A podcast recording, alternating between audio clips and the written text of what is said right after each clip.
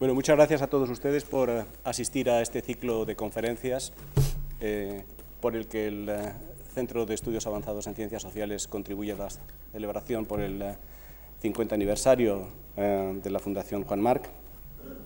Tiene lugar hoy la segunda conferencia del ciclo y quiero presentarles al conferenciante. En este caso es un placer personal porque se trata de una persona por la que tengo una estima muy antigua y muy profunda, tanto personal como intelectual. El profesor Julio Carabaña es catedrático de Sociología en la Universidad Complutense, ha sido profesor visitante en las universidades de Heidelberg y de California en Santa Bárbara. Es autor, entre otros libros, de dos que constituyen, eh, yo creo, un ejemplo y un caso bastante excepcional en el panorama de las ciencias sociales españolas, Educación, Ocupación e Ingresos en la España del siglo XX y dos estudios sobre movilidad intergeneracional.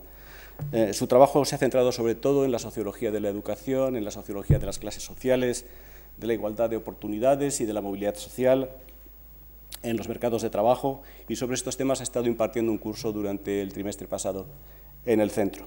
La conferencia de hoy lleva el título de la petulancia teórica a la templanza analítica. Así que, Julio, tienes la palabra a partir de este momento. Muchas gracias. gracias María. Muchas gracias por la presentación. Perdón. muchas gracias también a la Fundación por darme la oportunidad de intervenir en este ciclo de conferencias. El título genérico de 50 años de sociología, lo primero que me inspiró, y ahora siento un poco, digamos, eh, de, no digamos remordimiento, pero sí de segundos pensamientos al respecto, es enfocarlo desde un punto de vista personal, sobre todo porque se puede interpretar de, mira, le ofrecen la oportunidad de dar una conferencia y aprovecha para hablar de sí mismo. Pero no teman ustedes, porque le voy a hacer eh, esta parte autobiográfica, pues va a ser, creo, lo más eh, corta posible el motivo de empezar así es eh, que eh, la evolución personal de uno está normalmente ligada a la biografía, naturalmente. Está también ligada, como los eh, sociólogos de las cortes han puesto al descubierto, con el periodo en el que uno desarrolla su actividad, y esto, a su vez, naturalmente está determinada por la cohorte en que uno nace. ¿Cómo se interrelacionan estos tres factores? ¿Hasta qué punto uno construye lo que Bourdieu ha llamado la ilusión biográfica? Es decir, una versión coherente de su propia vida que luego, de vez en cuando, tiene que poner en cuestión viendo que no es lo mismo su evolución que la de otros coetanos suyos con los que quizás al, primero, al principio eh, iba corriendo parejas o eh, por caminos distintos. ¿Cómo es posible que uno converja con gente de la que antes divergía y diverja ahora de gente, con la que antes no convergía, sino que parecía, junto, eh, parecía ir junto o, destinado a ir junto, junto siempre? Esta es la idea inicial o la inquietud, la inquietud inicial de, lo que partió, de donde partió la idea de enfocar el asunto de 50 años de sociología desde el punto de vista de la experiencia. 50 años de sociología eh, para mí, curiosamente, y ese es el primer punto que hace uno reflexionar, no son muchos. Puedo hablar, por experiencia personal, casi ya de 50 años de sociología, sobre todo si dividimos desigualmente, porque hay una época de la que puedo hablar mejor, la última, y otra de la que puedo hablar eh, con menos conocimiento de causa, la primera. Pero si dividimos eh, estos 50 años de sociología en dos épocas, realmente la primera, en España por lo menos, es bastante magra. Así que puedo compensar probablemente lo poco importante que es el fenómeno con su lejanía. Hay, o podemos distinguir evidentemente, dos épocas de la sociología, de aproximadamente 25 años cada una. Eh, he sido espectador y estudioso de la primera, actor eh, de reparto o secundario en la segunda, pero eso probablemente la mejor perspectiva para observarla. Las podríamos separar, estas dos épocas, por algunos hitos, eh, por ejemplo, el informe FOESA, 1970, eh, editado, eh, dirigido por Amando de Miguel, estableció, por así decirlo, un hito en la investigación sociológica como examen sistemático de las condiciones del país, o el establecimiento de la licenciatura de Sociología en la Universidad de Madrid, o la convocatoria de varias cátedras de Sociología en 1970 que ganaron Amando de Miguel, Juan Díaz Nicolás, José Castillo, Carlos Moya. Eh, esta primera época, eh, desde luego, lo que hace únicamente es continuar una tradición, en cierto modo rota, interrumpida por la guerra civil y por los primeros tiempos de la dictadura de Franco o de la posguerra. La sociología es solo académica en ella, por eso es un fenómeno tan magro. Tiene incluso una categoría académica reducida. Se trata de cátedras en eh, licenciaturas, principalmente en económicas, y algo en filosofía. Concretamente en filosofía era una asignatura cuatrimestral y la cátedra estaba ligada a éticas, era catedrático de ética y de sociología.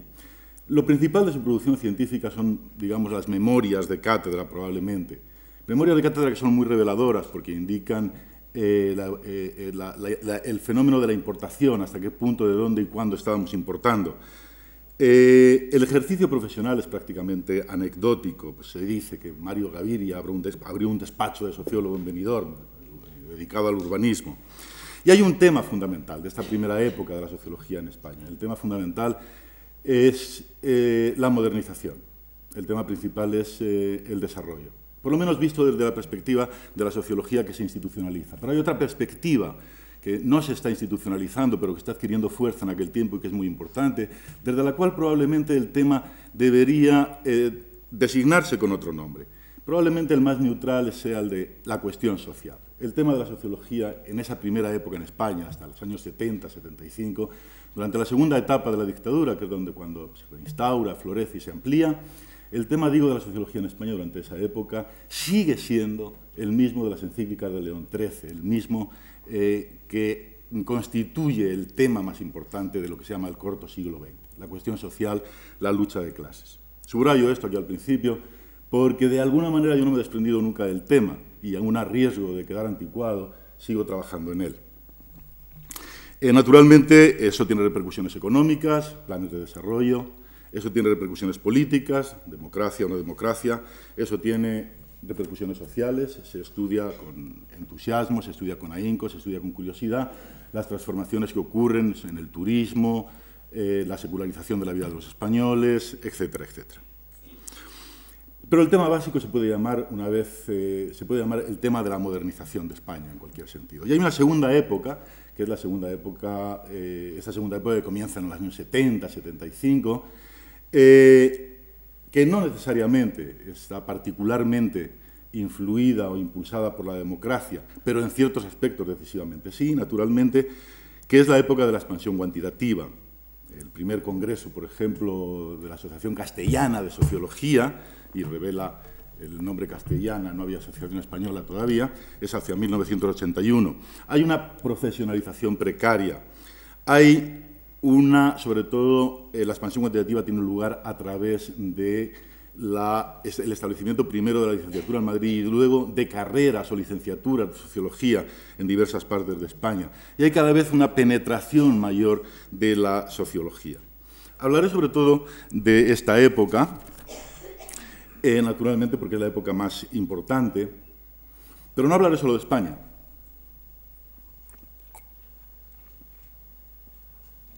o no quisiera referirme solo a España.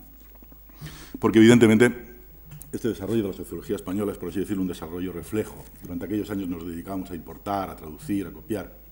Eso es una suerte, por un lado, aunque aparentemente signifique retraso. La suerte de no pagar eh, lo que se llamó la pena por tomar la iniciativa. Ir detrás tiene sus ventajas, puedes ver qué es lo que ha ido mejor y peor a los otros. Y nosotros realmente tradujimos más intensamente que nadie. Mi experiencia después me lo confirmó. Al principio pensaba que era normal que se tradujera tanto. Traducíamos del francés, traducíamos del inglés, traducíamos de Norteamérica, traducíamos del alemán.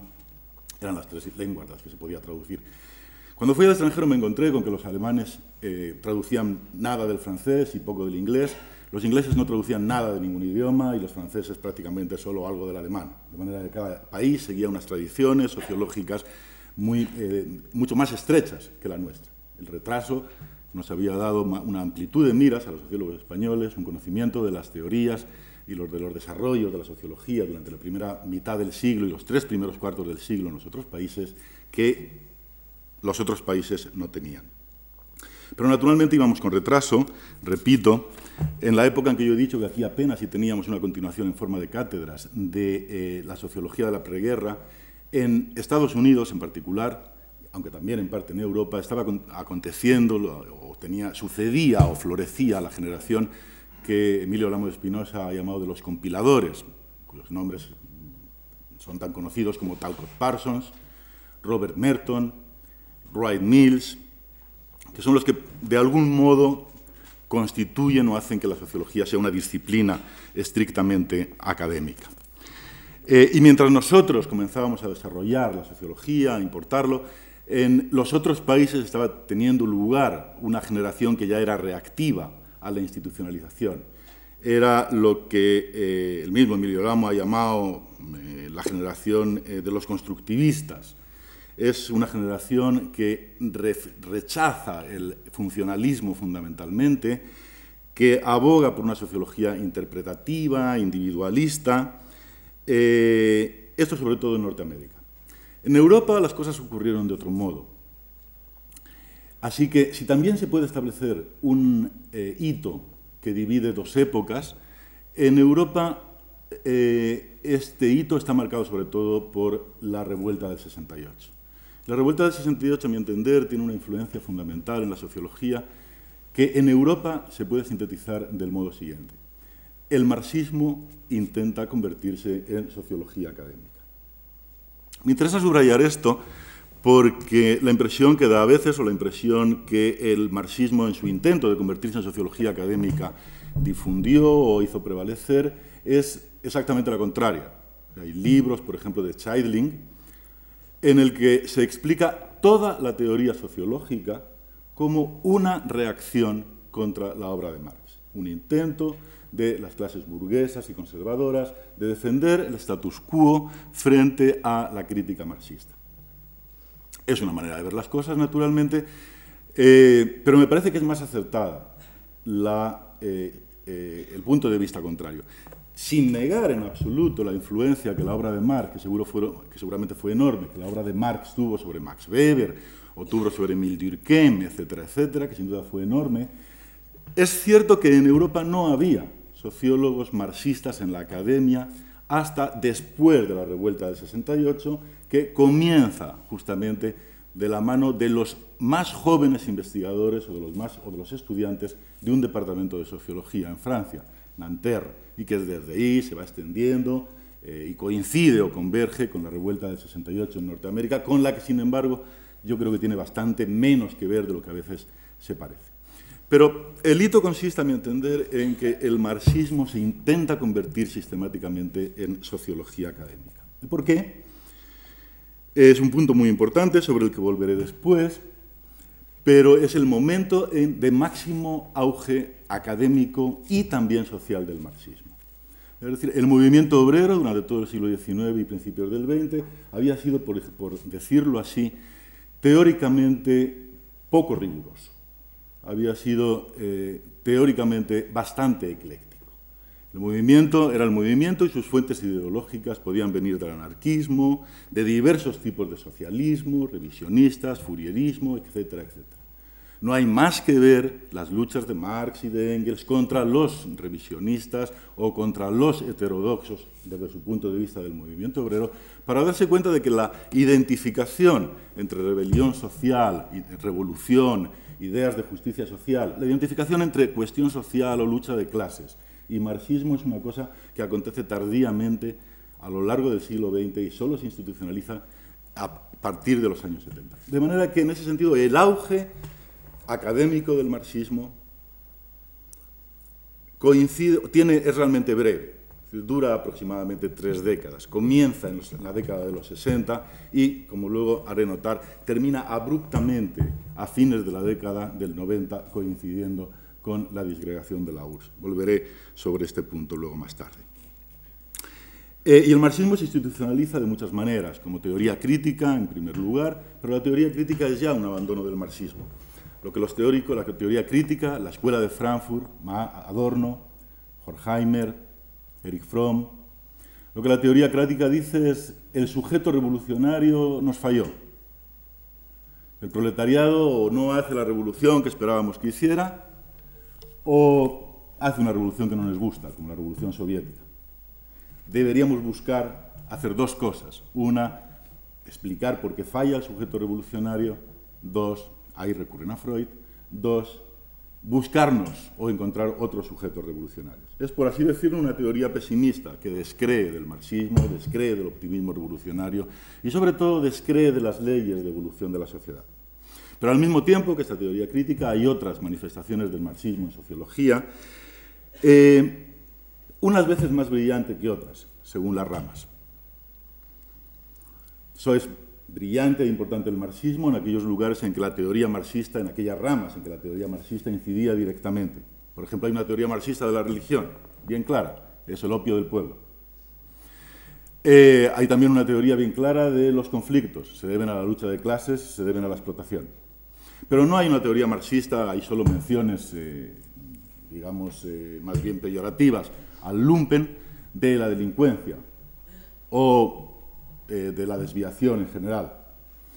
De manera que ahí lo que los teóricos marxistas aportaron cuando intentan institucionalizar el marxismo en la universidad es pura y simplemente una defensa a ultranza, en, por un lado, de que la teoría prevalece pese a que los hechos lo van negando, y en segundo lugar, lo que aportan es una interpretación eh, simple y claramente contraria a la evidencia de los fenómenos. Es decir, teoría, por teoría marxista de cualquier cosa, se entiende demostrar que ese fenómeno negativo, naturalmente, se debe en último término a la explotación, a la lucha de clases y a los intereses de la burguesía, incluyendo, por ejemplo, la esquizofrenia, e incluyendo, por ejemplo, naturalmente también, la discriminación de la mujer.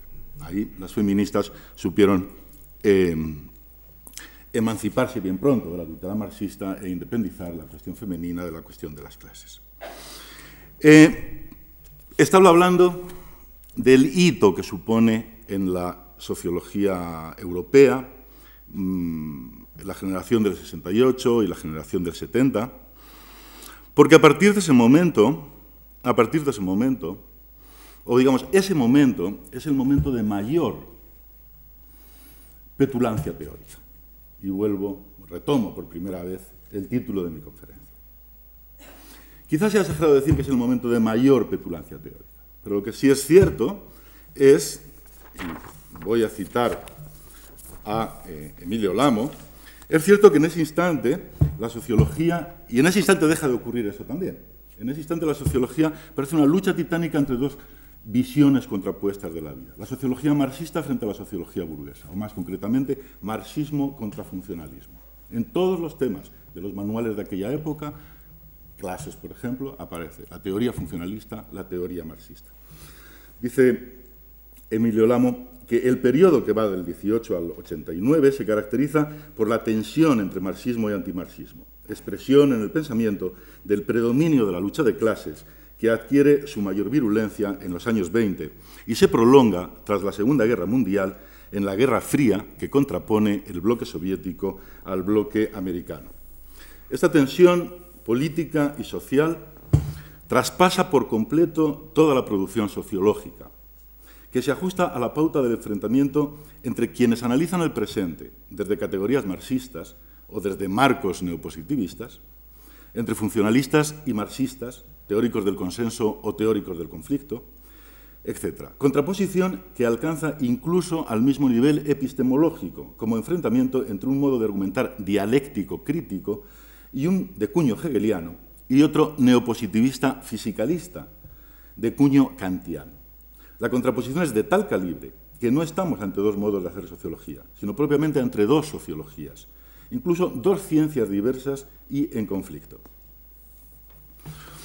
Esta descripción, que podía haber leído quizás al principio y me había ahorrado la mía, porque acabo de comprobar que es mucho mejor, eh, termina, la voy a hacer terminar yo, con una frase que resume lo que yo he querido decir. El marxismo se transforma en otra sociología alternativa a la burguesa. Refleja bien lo que ocurrió. El marxismo se transforma, aunque mejor lo reflejaría, creo, si dijera, el marxismo intenta transformarse en una sociología alternativa a la burguesa. Este, digo, es el momento de máxima, probablemente de máxima petulancia teórica, o, podemos decirlo de otro modo, de máxima petulancia de la teoría. Esto quiere decir que se estiman en poco los hallazgos empíricos. Lo importante es la contraposición ideológica.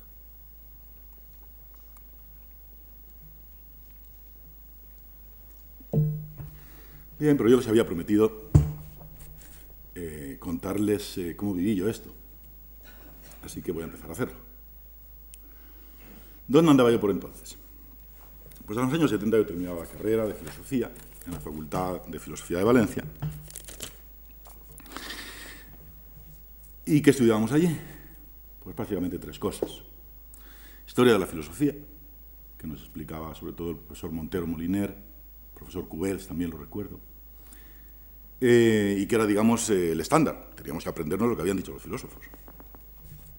Y, cosas sistemáticas, pues teníamos dos cosas. Una, ontología y metafísica.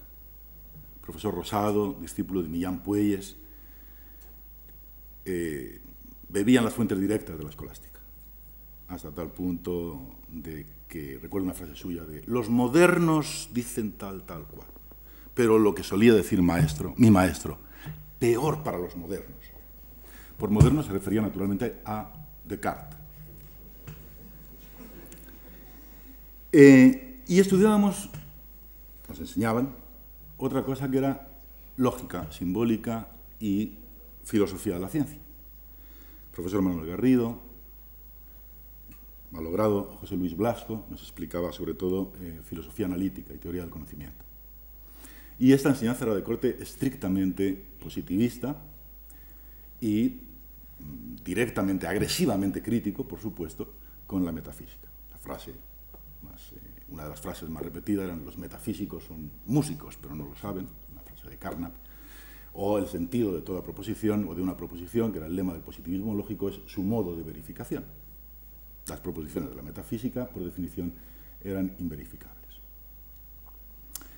Esta era la teoría, por tanto hay una explicación para que yo estuviera en aquel tiempo instalado en la petulancia teórica, y es que estudiaba filosofía, ¿eh? el saber de los saberes, y que yo mirara con desprecio los manuales de sociología que me hacían estudiar en último, en último año, ciertamente, con proposiciones completamente banales acerca del mundo y, de la vida, cosas verdaderamente insustanciales.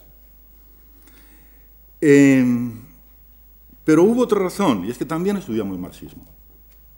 ¿Quién nos lo enseñaba? Nadie. No, no estaban los programas de las asignaturas. No había ninguna asignatura. Quizás había alusiones, pero nos lo enseñábamos nosotros solos. Y eso era lo que leíamos, o por lo menos muchos de nosotros era lo que leíamos. Leíamos los apuntes para examinarnos, pero luego, los ratos que nos dejaban libres, leíamos marxismo. Yo leía Calvé, que era un jesuita, que hacía una exposición sistemática del marxismo. Yo leía a Vetter, otro jesuita, que hacía una exposición sistemática del materialismo histórico, pero luego pasé a más, fui a más. Así que leía Lukács, Historia y Conciencia de Clase. Me costó, realmente era difícil de entender, pero bueno, ponía mucho entusiasmo. Y más aún, leía Sartre, crítica de la razón dialéctica.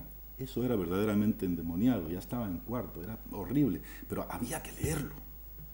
Y leímos Althusser, los estructuralistas marxistas.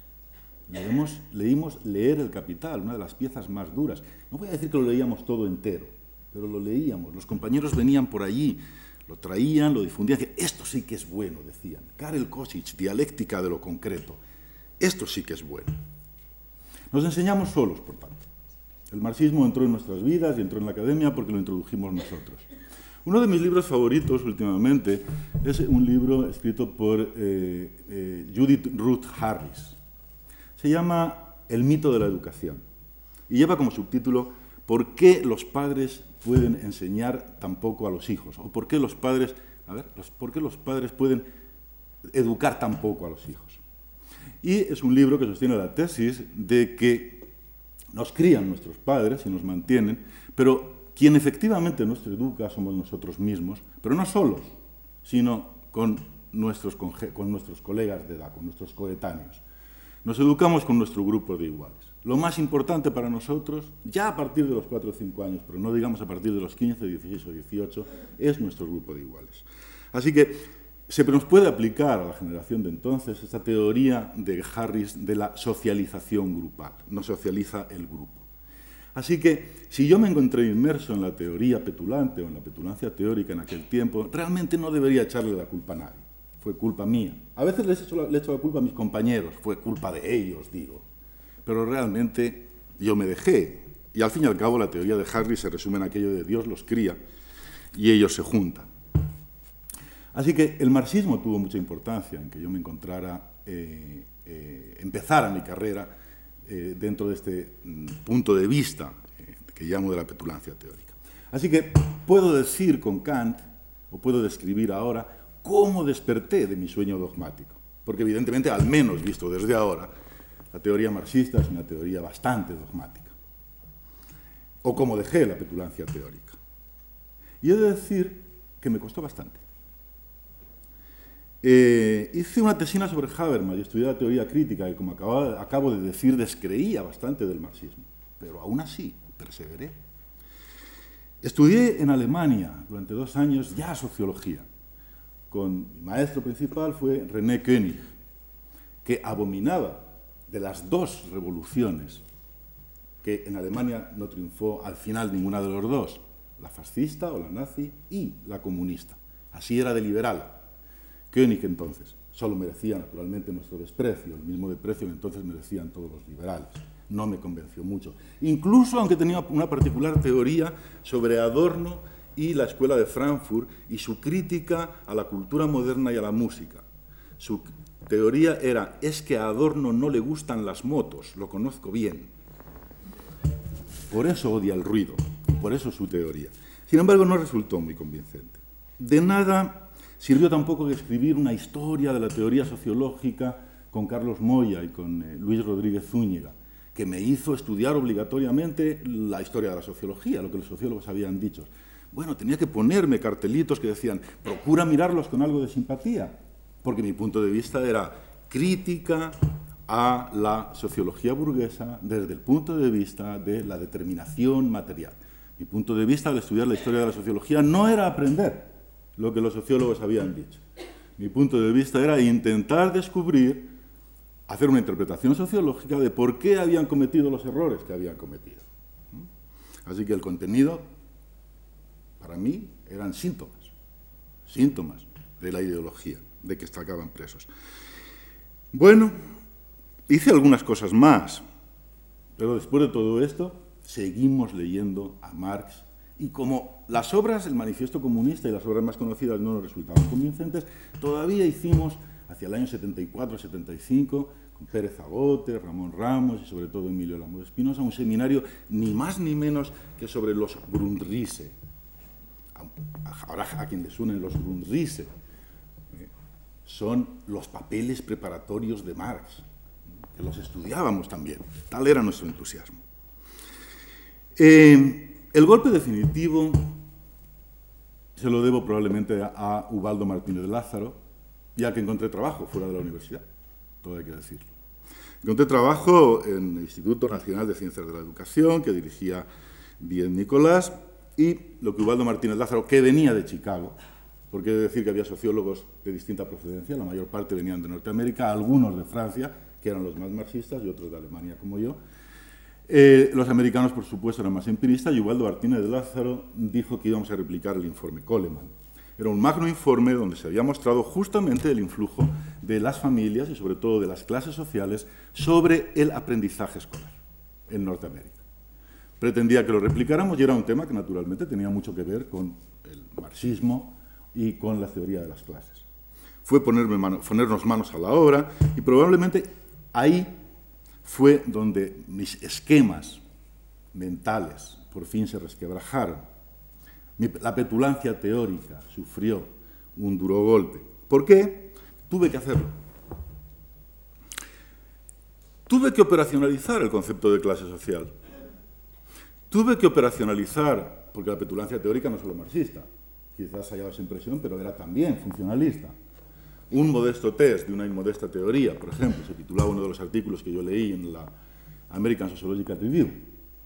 Tuve que operacionalizar la, noción de continuo, la noción de prestigio social, que en los manuales aparecía enfrentada a la noción de clase social. Hay clases sociales antagónicas, versión marxista, eh, eh, estratos gradacionales, versión burguesa funcionalista reaccionaria. Y con gran sorpresa mía, resultó que era lo mismo. Una vez que lo operacionalizabas, es decir, que lo convertías en preguntas del cuestionario, las diferencias eran nimias. había estado años y años hablando, discutiendo, ¿sobre qué? Sobre trivialidades. Si yo operacionalizaba las clases según Max Weber, pues me salían, por ejemplo, pongamos por caso, no por caso, salen profesionales, propietarios, obreros. Si yo operacionalizo las clases según Marx, pues me sale primero burguesía y proletariado, pero en medio me sale una clase media. Y si divido la clase media, probablemente la tenga que dividir en gente que se dedica a eh, nueva clase media, que se dedica a labores administrativas y vieja clase media, que se dedica al eh, comercio y la industria. Y si todavía subdivido la clase administrativa, la nueva clase media, tengo que distinguir entre profesionales y administrativos subordinados, por así decirlo. Y si hago un poco más, que no lo llegué a hacer, si sigo por esa vía, me encuentro con el esquema de clases que John Goldthorpe había desarrollado en Inglaterra a partir de una interpretación del esquema marxista hecha por Lockwood y por él, para un trabajo muy importante que se llamó el obrero afluente del trabajador afluente. Resultado, el resultado de esta operación, hecha por Goldthorpe mejor que por mí, pero que yo repito, hice paralelamente y por mi cuenta, fue un esquema de clases de esta operación, de esta operacionalización de Marx, hecha por Lockwood y por Goldthorpe, fue un esquema de clases que pasó a la sociología como el esquema de clases beberiano por excelencia. Así que yo me pongo a operacionalizar a Marx, Goldthorpe se pone a operacionalizar a Marx, ¿y qué le sale? Un esquema beberiano. Pero también se puede hacer al contrario. Puedo operacionalizar a Max Weber y me sale un esquema marxista, que me lo proponga. Basta aunque yo diga que las relaciones entre las clases son antagónicas. Esto lo hizo Eric Olin Wright, un sociólogo de Wisconsin, porque entre las corrientes, las numerosas corrientes que en Estados Unidos se opusieron al funcionalismo, estuvo también el marxismo. Cuando el marxismo estaba en reflujo ya en Europa, se refugió, Rudolfo Paramio creo que es al que más le gusta decir esto, en algunos lugares exóticos del mundo, como por ejemplo las selvas de Camboya y algunas universidades norteamericanas. Pues bien, Eric Olin Wright fue uno de estos sociólogos marxistas que operacionalizó un esquema de clases eh, marxista. Y el resultado se parece mucho al esquema de clases de Oriente. En suma, era muy parecido.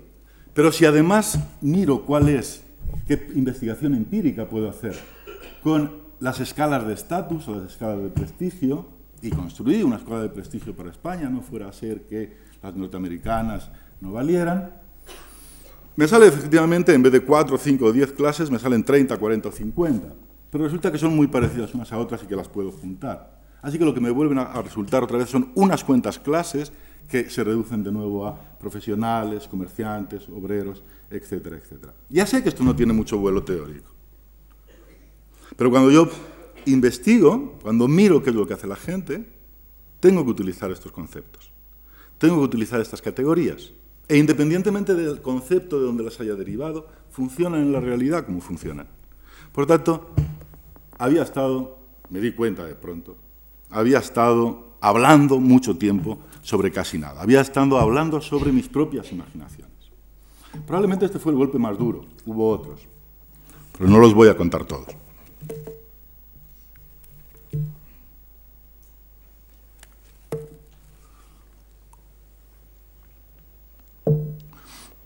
Solo diré que encontré buena compañía en, esta, en este viaje, desde la petulancia teórica a la templanza analítica, porque ahora la tarea consiste en criticar conceptos pacientemente, analizar procesos, contrastar teorías, etc. Y eso es lo que ahora me divierte, lo que me gusta hacer y lo que a cada vez más gente veo yo que le gusta hacer. Y la pregunta que tengo que plantear, naturalmente, no, bueno, esta compañía revela un proceso general, se puede considerar como una tendencia de la sociología, o es simplemente que tú te juntas naturalmente con los que sois iguales a ti, sois un grupo eh, discordante de algún modo. Así que, ¿hasta qué punto ha tenido esta evolución de la petulancia teórica a la templanza analítica en la sociología? ¿Hasta qué punto es una tendencia general?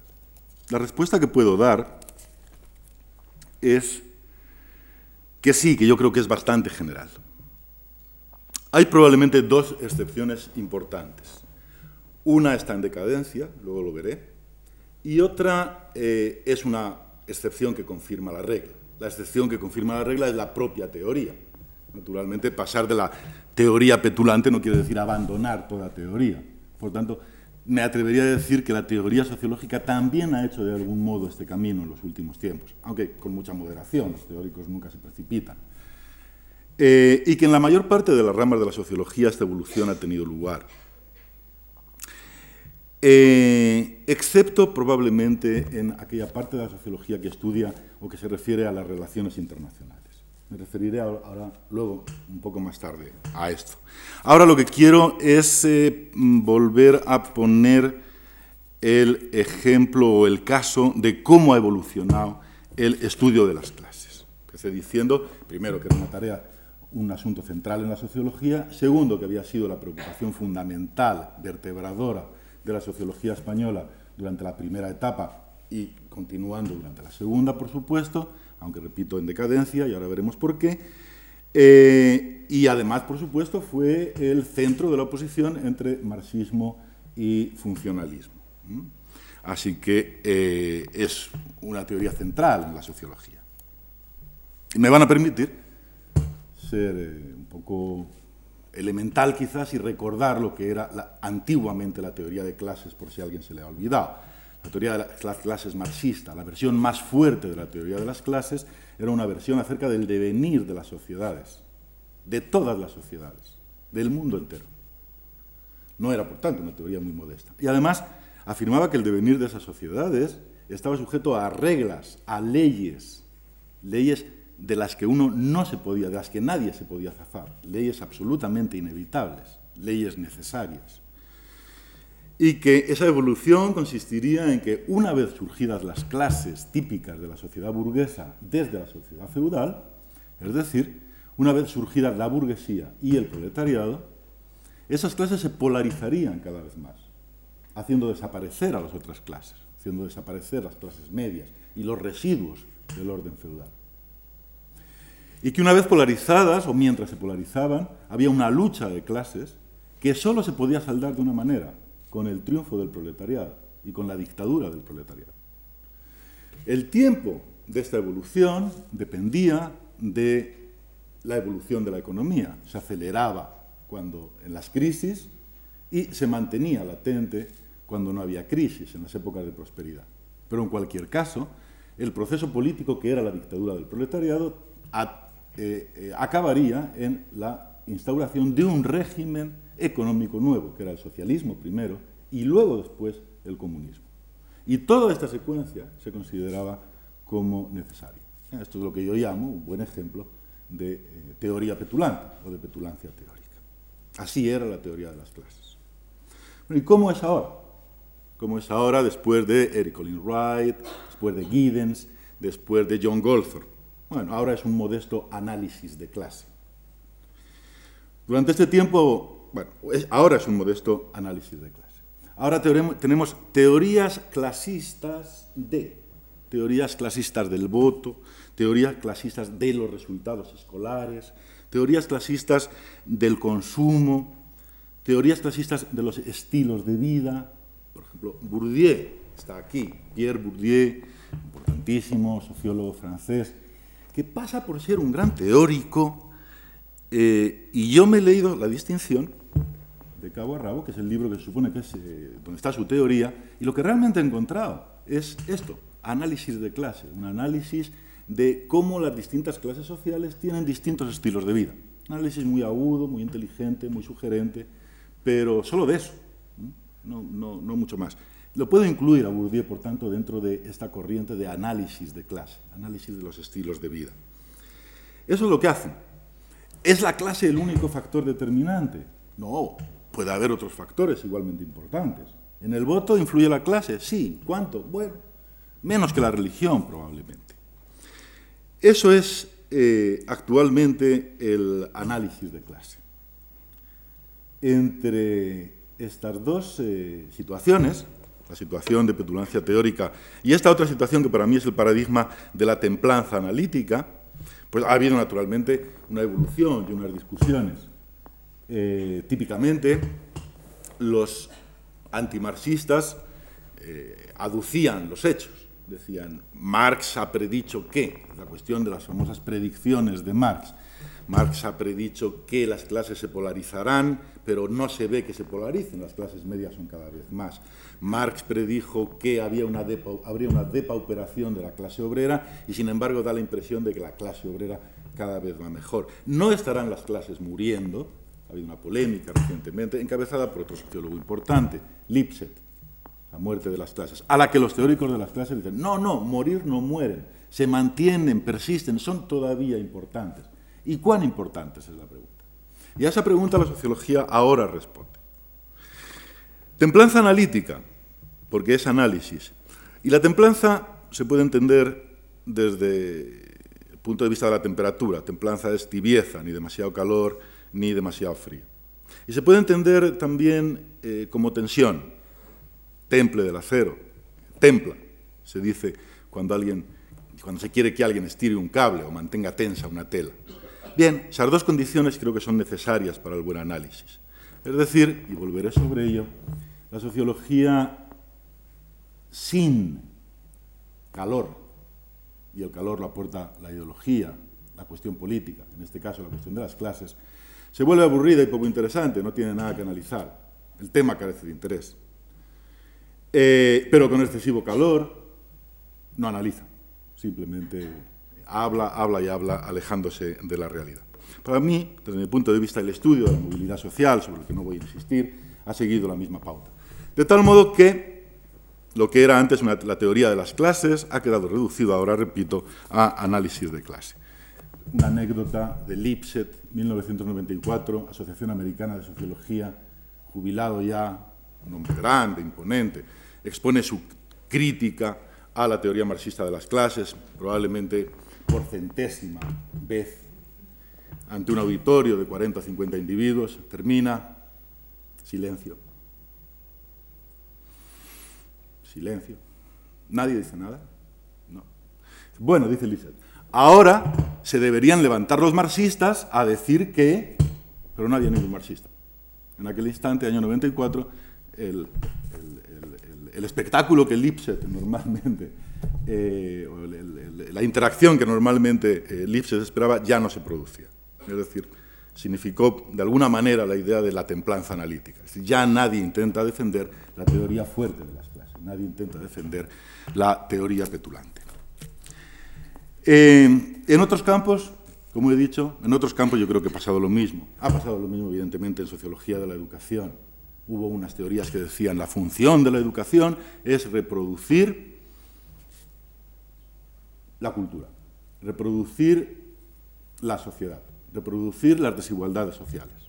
Frente a ellas se suponía que había otras teorías que decían, no, falso, la función de la educación es exactamente la contraria, la movilidad social.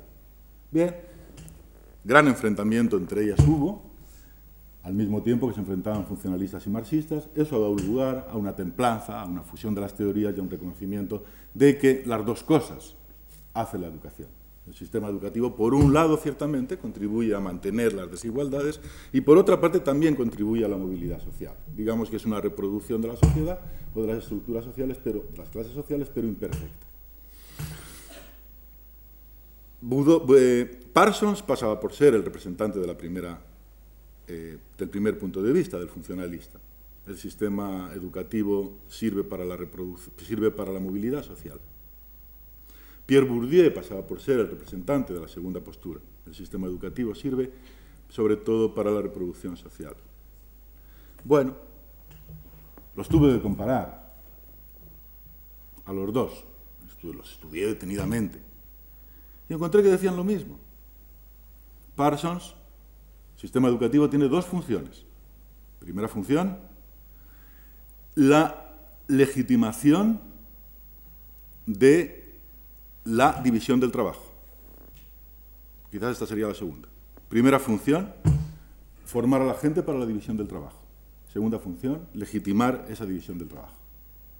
Primera función, por tanto, económica. Segunda función, integrativa. Se hace una división del trabajo, se crea desigualdad, pero también es función del sistema educativo que la gente acepte la desigualdad, integrar a la gente. Bourdieu Exactamente lo mismo. Función, seleccionar, dividir, jerarquizar. Eso es lo mismo que dividir el trabajo. Segunda función, disimular esta jerarquización, disimular esta desigualdad. Eso es lo mismo que integración.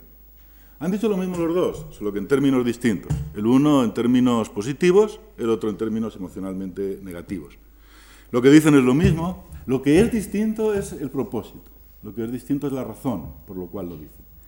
Lo voy a decir esto en otros términos, en términos de la teoría de la comunicación. Todo mensaje humano, toda comunicación humana, tiene dos aspectos indisolubles, indisociables. Uno es el contenido, por ejemplo, dos y dos son cuatro. Y otro es la relación. ¿Y por qué digo yo que dos y dos son cuatro? Este collar es muy bonito, ese es el aspecto de contenido, pero ¿a quién se lo digo y por qué? Es el aspecto de la relación. Eh, lo estudian estos dos aspectos, eh, dos eh, disciplinas distintas.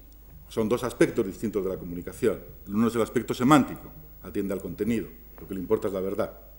El otro es el aspecto pragmático, atiende a la relación, lo que le importa es la intención. Pues bien, podemos decir que Parsons y Bourdieu coinciden en el aspecto de contenido, en el aspecto semántico, discrepan solo en el aspecto pragmático, en el aspecto de la intención, en el aspecto que tiene que ver con los valores y con la voluntad. Volveré sobre esto. Me permiten otra vez un sorbo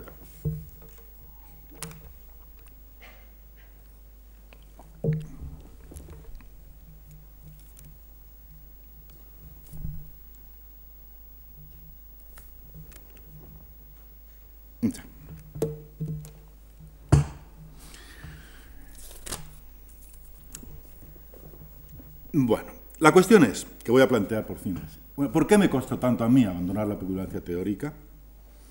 ¿Por qué en el análisis de clase sí ha acontecido esto? ¿Por qué no ha acontecido en otros campos? El campo en el que no ha acontecido típicamente es en el campo de la modernización de las relaciones internacionales, el campo de las relaciones entre los países ricos y los países pobres. Ahí, a mi entender, todavía hay un terrible predominio de la ideología. Porque la respuesta a la pregunta esta es, bien, por la influencia de la ideología, por la influencia de las cosmovisiones, por la influencia de los aspectos prácticos o pragmáticos que tiene toda teoría social, por la influencia de la política sobre la sociología. Y en ese tema me quisiera detener un poco. ¿Qué ocurre con esta influencia? Naturalmente, desde el punto de vista de la ciencia positiva, es un dogma que las influencias ideológicas, los juicios de valor, deben evitarse. Pero la cuestión es si la sociología como institución puede hacerlo. La mayor parte de la gente coincide en que no. Y entonces los remedios que se proponen son varios. Algunos dicen, bien, declare usted sus valores y con eso está cumplido. Por lo menos la gente sabe por qué está estudiando lo que está estudiando. Hay otros que dicen, bien, los valores son necesarios, pero la sociología debe ser autónoma debe también no solo decir las cosas que ocurren, sino también dar a la gente una idea de lo que es una vida buena, una vida de lo que son los valores deseables. Debe tener una dimensión cognitiva y debe también tener una dimensión práctica. Y es función de la sociología hacer las dos cosas. Yo voy a ser más modesto.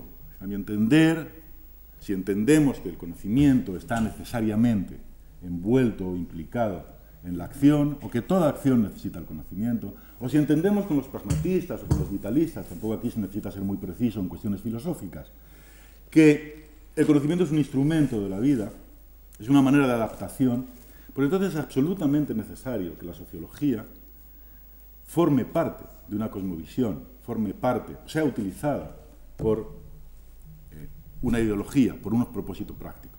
Es exactamente lo mismo que he dicho antes. La sociología no puede ser una excepción, el aspecto constitutivo, eh, eh, al aspecto constitutivo de la, de la comunicación humana, que tener siempre esos dos aspectos, el de contenido y el de relación. Si yo intento investigar hechos que a nadie interesan, entonces probablemente deje de investigar rápidamente. La sociología no podría tener interés. Pero si yo investigo solo aquellos hechos que la gente interesa e intento decir solo lo que la gente le interesa, entonces estoy subordinando el espíritu científico, el espíritu de la verdad, el espíritu que me dice que tengo que reflejar los hechos, a los propósitos de la gente. En este dilema, por así decirlo, en este término medio al que antes ha aludido con el término de calor y frío se mueve la sociología, necesita el calor de la acción, necesita estar en algún propósito, Si no se hiela, si no, no existe. Pero si se compromete demasiado, entonces falta su vocación, que es ser fiel a los hechos. Y entonces no sirve para nada. Así que por una parte, la ideología es como el calor del globo, que hace que el globo suba hacia arriba y que nos dé perspectiva. Sin ese calor, la sociología sería un globo que baja hacia abajo y no puede ver nada más que hechos detallados, carentes de significado. Pero por otra parte, si sube demasiado, pierde la perspectiva y es incapaz de decir nada, hace solo grandes generalizaciones.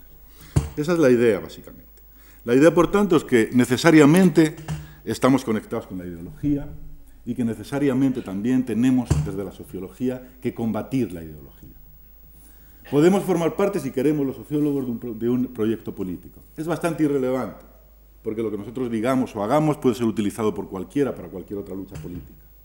Por tanto, nuestra misión dentro de la división del eh, quehacer humano dentro de la división del conocimiento es ciertamente la de atendernos a los hechos lo más posible. Y naturalmente teniendo siempre en cuenta que se nos va a encomendar investigar aquellos hechos que parecen interesantes. Este, a mi entender, es el punto eh, que, bueno, a mi entender no quiero decir, este es el punto de vista o la manera de ver las cosas que más instructivo me parece y que mejor me deja comprender cuál es la relación entre lo que yo hago y lo que yo quiero que sea. Y lo que me hace ser indulgente con mi petulancia teórica pasada. Lo puedo ver de dos maneras. Una manera es, o oh, fui víctima del dogmatismo y por lo tanto falté gravemente, menos mal que con el tiempo me he ido enmendando, a los deberes del sociólogo de atenerse a los hechos, ser imparcial objetivo, hacer análisis tranquilos, contenidos, eh, ponderados, eh, contrastar todas mis ideas con la realidad, o puedo verlo desde otro punto de vista, y es, bueno, era necesario y preciso convertir a la sociología como los al marxismo como los, los marxistas hicieron en una sociología, o dicho de otro modo, aportar un punto de vista de izquierdas al quehacer sociológico. Voy a pasar, después de este discurso sobre, sobre ideología, sobre el que voy a volver, al otro aspecto importante de la sociología que quiero considerar. Porque hasta ahora solo he hablado de la sociología académica. Pero hay un aspecto mucho más importante con muchas más repercusiones, por supuesto, que el de la sociología académica.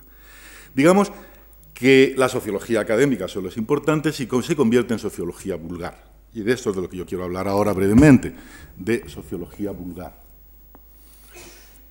Por sociología vulgar entiendo el hecho de que los saberes eh, se difunden, de que la gente aprende los saberes. Se puede decir esto diciendo que la, sociedad se vuelve cada vez más reflexiva o si uno prefiere pensar que las sociedades han sido siempre reflexivas, decir que la reflexividad de las sociedades se cientifica cada vez más. Es decir, necesitamos cada vez más no solo eh, saber acerca de nosotros, sino la garantía de que los saberes son científicos. Por lo tanto, somos todos nosotros, los sociólogos también, en la medida en que son legos en otras disciplinas, los que necesitan esto. Y la cuestión es la siguiente.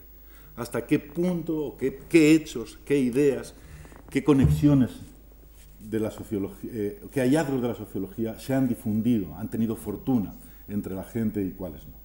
La cuestión de la ideología se vuelve aquí, aquí crucial, porque la podemos interpretar del modo siguiente. Primero, la gente quiere creer la verdad, por supuesto. Segundo, la gente quiere creer lo que le conviene creer. Por tanto, la gente tiene tendencia a pensar que es verdad lo que le conviene. Bien, este es el punto de vista que hace que la, ideología sesgue los saberes eh, sociológicos. La gente tiende solo a oír aquello que le gusta escuchar. Eh, yo no soy tan optimista, pero por ejemplo, Salvador Giner eh, ha afirmado que el pensamiento vulgar actual,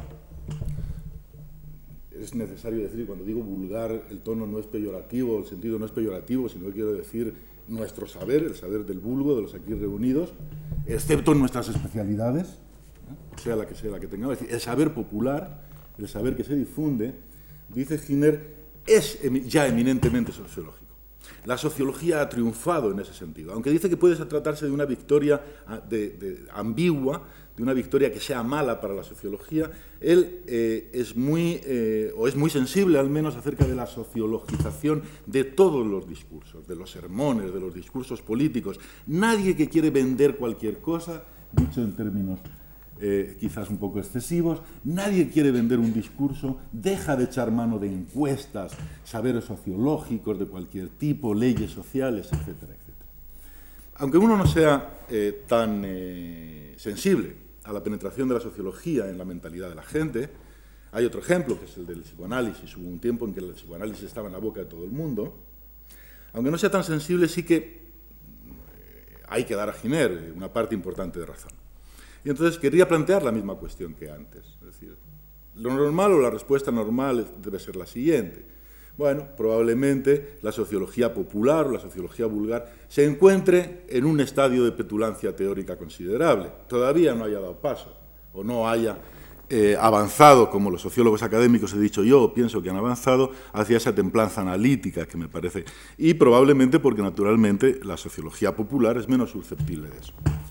Y en efecto, eh, leyendo los periódicos, eh, y voy a hacer ahora a los periodistas, voy a tomar a los periodistas como representantes de eh, la el grado de vulgarización, del grado de difusión de ciertos saberes sociológicos, leyendo los periódicos no puedo ocultar que tengo la peor de las impresiones. Mencionaré solo algunos casos para ir terminando ya. Mencionaré primero uno que me ha sorprendido positivamente y es el siguiente, es el del comercio mundial. He dicho antes que la rama de la sociología en la que probablemente más tardíamente estaba llegando la, templanza analítica era la de las relaciones entre los países, la sociología de la comunidad internacional. el, mundo es evidentemente un mercado, tiene un poco de eh, sociedad política en la medida en que hay Naciones Unidas, etcétera, etcétera, y tiene también un poco de comunidad en la medida en que nos sentimos comunitarios. Cada vez hay más discursos acerca de nuestros deberes. Eh, hacia los otros, hacia los más pobres, hacia los más desfavorecidos, y cada vez hay más discursos y más reflexiones acerca de los deberes de los países pobres y de los habitantes de los, de los países ricos, perdón, y de sus habitantes hacia los países pobres. El caso positivo es el del comercio mundial. Hasta hace muy poco era prácticamente la opinión más difundida entre todos los activistas, eh, ONGs de todo tipo, etcétera, etcétera, que el comercio, el libre comercio era una manera de explotación que los países ricos con la que los países ricos extraían las riquezas de los países pobres. ha sido verdaderamente agradable ver que se han convertido, a veces uno piensa que excesivamente con la fe del converso, a la posición contraria. El libre comercio es fuente de igualdad y las restricciones al libre comercio que ponen, en particular pobres, los agricultores de los países ricos, son una de las principales fuentes o causas de la pobreza en los países eh, pobres.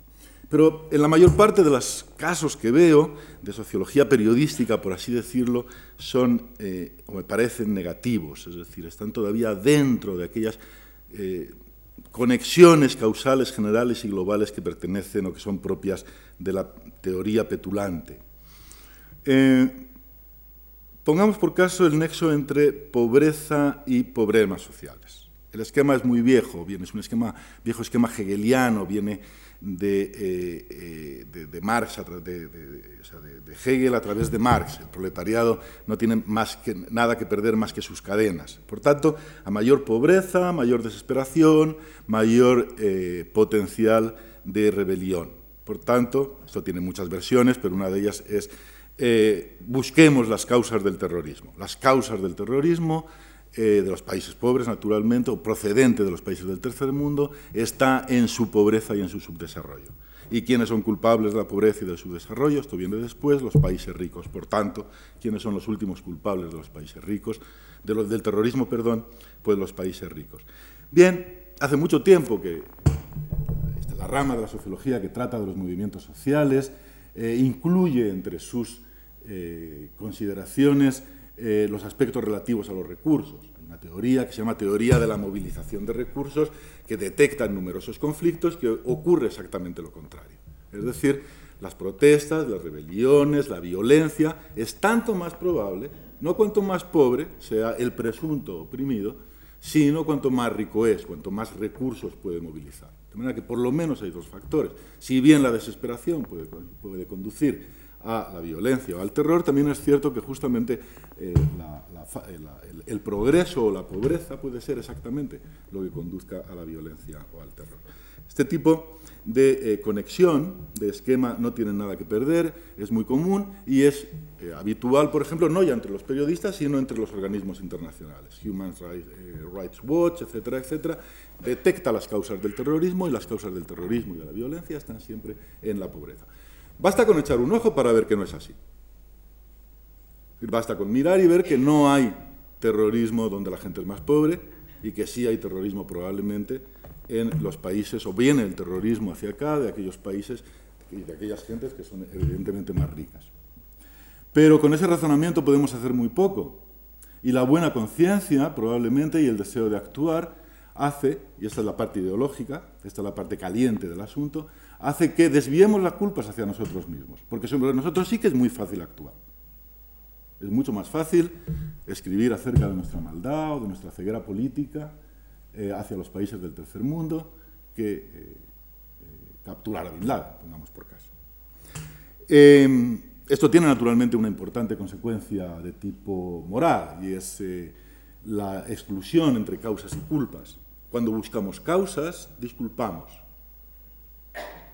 Es muy frecuente la frase, lo entiendo, lo comprendo, pero eso no quiere decir que lo disculpe.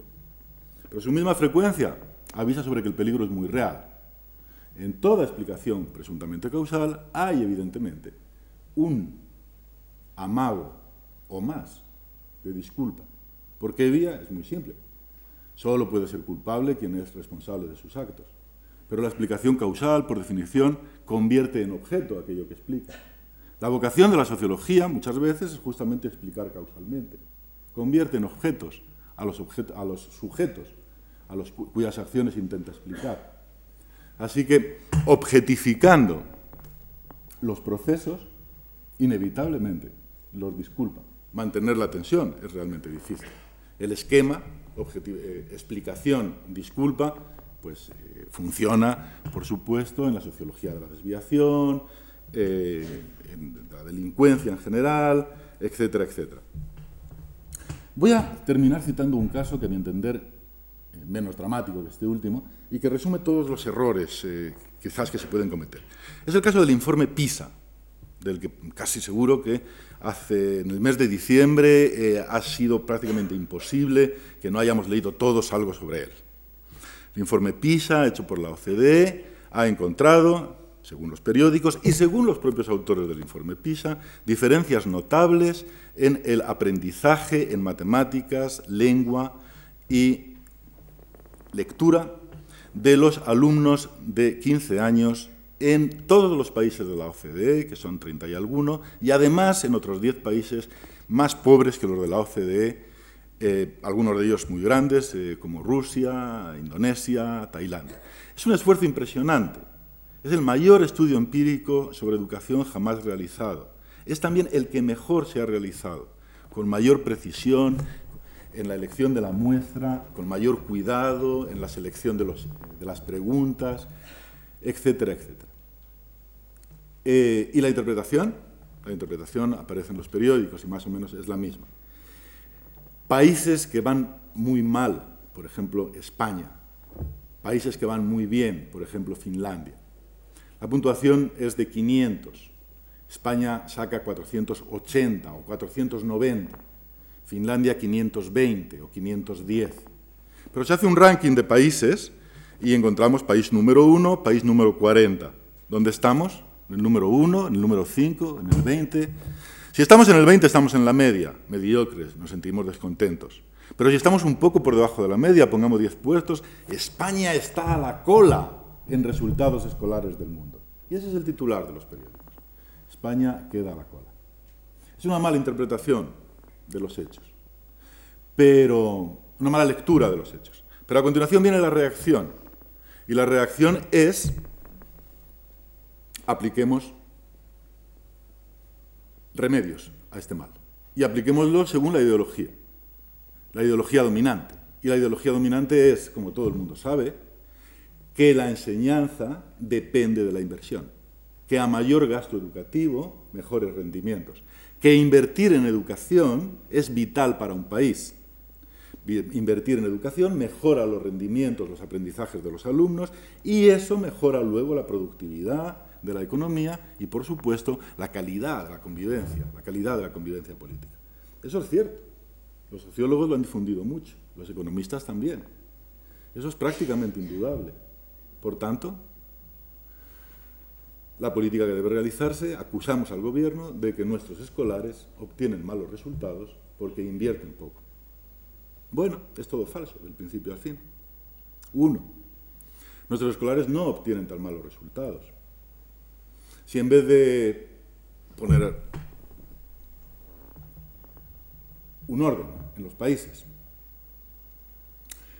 nos despojamos de la ideología nacionalista, dejamos de comparar países y comparamos regiones homogéneas o sistemas educativos, encontramos que en Estados Unidos, de cuyos mediocres resultados se ríen algunos, y a los que amenazan esos mediocres resultados, probablemente con un eh, declive futuro, en Estados Unidos podemos encontrar 20, 30, 40, 50 Finlandias probablemente. Finlandia es muy chiquitita, Estados Unidos es muy grande. Y Luxemburgos. Luxemburgo es el país de más alta renta per cápita, como todo el mundo sabe, de la Unión Europea. Y es el país que tiene peores resultados con mucho. Los luxemburgueses son muy, son muy pocos. No hay problema de descentralización educativa ni de control de los institutos, solo hay siete u ocho. Obtienen los peores resultados, tienen la mayor productividad. ¿Cuántos luxemburgos hay, sin embargo, en Estados Unidos, en Rusia o en España? Bueno, pues hay muchos, evidentemente. Eh, la reacción inmediata es aprendemos de los otros países. Si hay países buenos, ve a ver qué es lo que hacen. Y si hay países malos, hay que evitarlos. Pero el concepto de país está mal. El concepto de la unidad de medida, repito, no es el país. Por tanto, solo se pueden cometer errores cuando se razona de ese modo. Vayamos a Finlandia a ver qué es lo que hacen bien los finlandeses. Vayamos a Luxemburgo a ver qué hacen mal los luxemburgueses. Bueno, podemos quedarnos más cerca. Veamos, veamos Italia. Piamonte, Véneto, Lombardía, el norte de Italia tiene resultados casi tan buenos como Finlandia, el mejor país. El resto de Italia tiene, por tanto, resultados casi tan malos como Luxemburgo, el peor país de la, UE. Bueno, no hay que ir más lejos, entonces los del norte de Italia deben enseñar a los del sur, o los del sur ir a aprender de los del norte, pero el sistema educativo es el mismo. En Italia hay muy poca descentralización educativa y muy poca diferencia. ¿Y en España? Pues en España, Castilla-León tiene los mismos resultados que Cataluña o que el País Vasco. Son sistemas, el mismo sistema, pero bastante distintos. Podríamos ir a ver, por ejemplo, en eh, Cataluña solo repiten el, 5 el 10% de los alumnos solo el 10% de los alumnos examinados repite curso. En Castilla y León, el 38% de los alumnos examinados repite curso.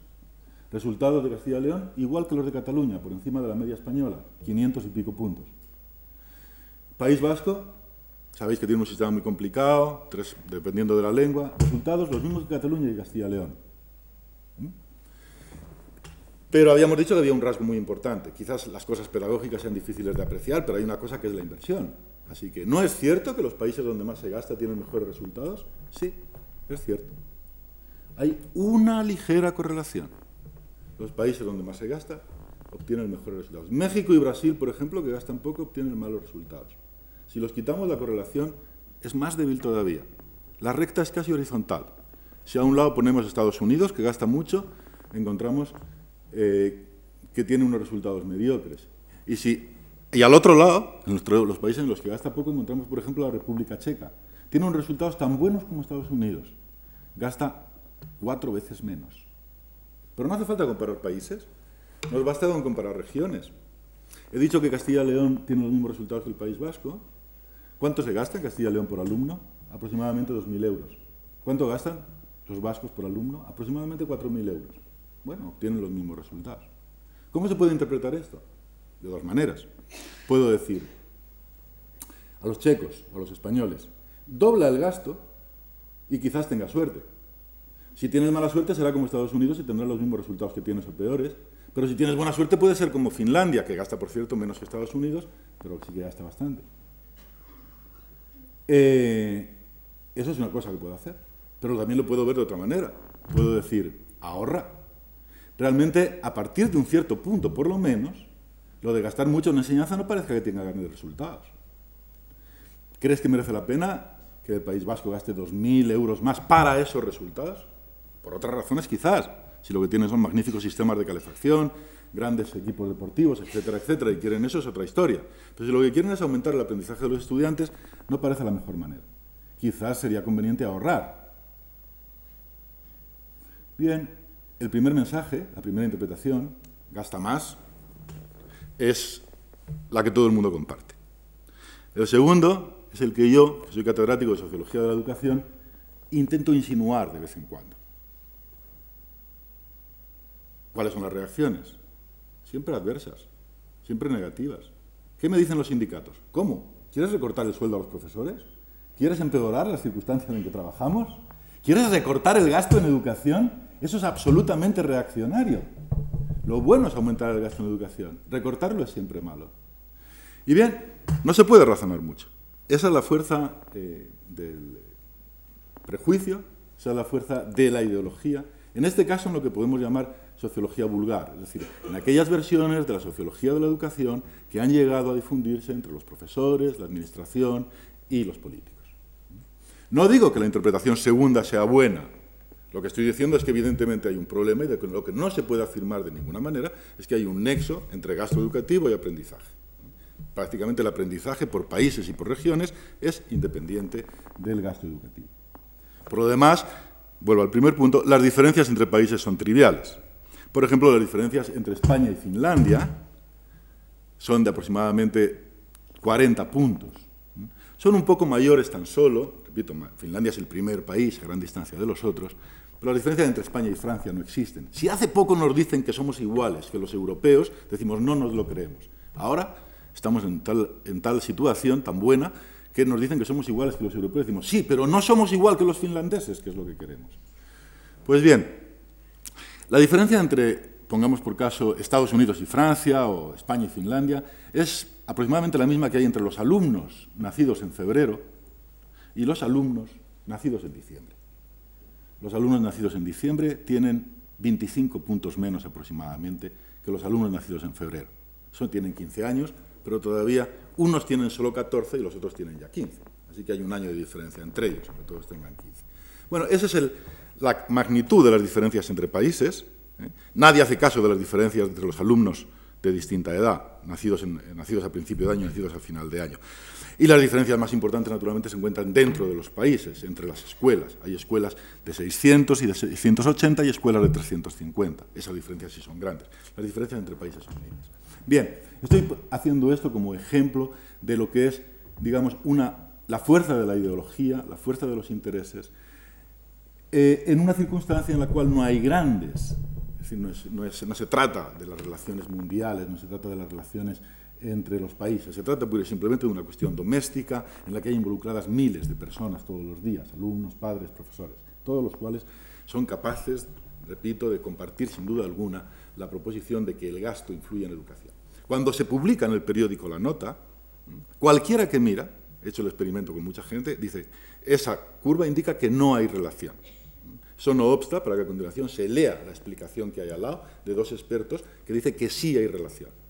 Aceptamos la explicación, no aceptamos lo que vemos. Aceptamos lo que queremos creer, no aceptamos lo que estamos viendo y lo que deberíamos creer. Con este ejemplo voy a terminar porque va siendo hora y creo que me he alargado eh, demasiado. Y voy a terminar eh, diciendo lo que desearía para la sociología, las perspectivas de futuro. Desearía una sociología cumulativa, que se pareciera lo más posible a Spin Anderson, lo decía el otro día, que se parecía un poco más a la economía. Acumulativa en el sentido de que hubiera un corpus de conocimiento establecido y que fuera indiscutido dentro de ciertos límites, sobre el que hubiera consenso, no solo, o primero entre los expertos, entre los sociólogos, y luego como consecuencia entre el público.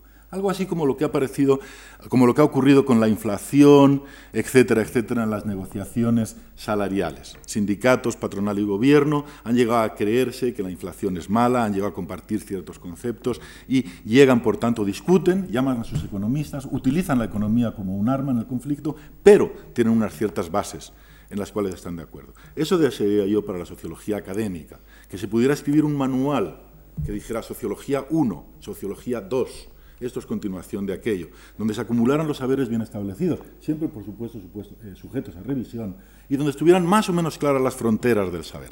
Actualmente la situación es que repetimos y repetimos las mismas cosas porque las fronteras no están claras. Quisiera que eso ocurriera en la sociología académica y que eso se transmitiera también a la sociología vulgar. Y que en medio hubiera una amplia capa de profesionales que hicieran esa labor que decíamos antes de fomentar la reflexividad de la sociedad para que nuestras sociedades fueran cada vez más conscientes de sí mismas, más capaces de dirigirse, más capaces de tratar racionalmente los problemas.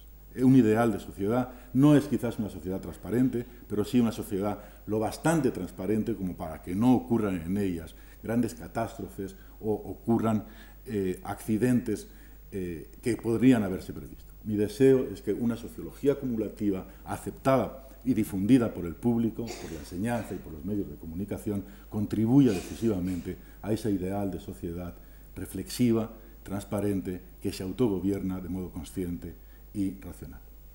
Muchas gracias.